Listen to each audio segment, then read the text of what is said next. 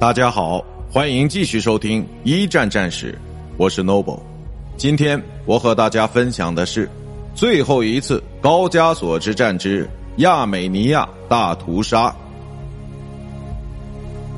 在奥斯曼土耳其的血腥统治之下，亚美尼亚人过着地狱一般的生活。他们当中有六十万人在第一次世界大战爆发后，由于饥荒和缺水而死亡，而更多人则是在一九一六年中期到一九一八年五月之间被屠杀。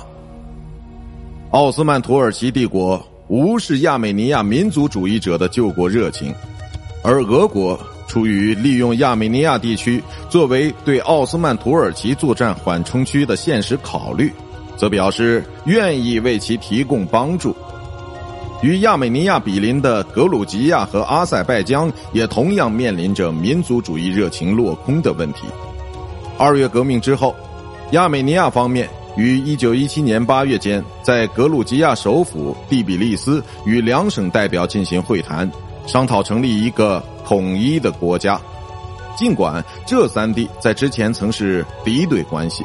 但在共同的理念之下，三地代表协议在九月十七日成立外高加索人民共和国。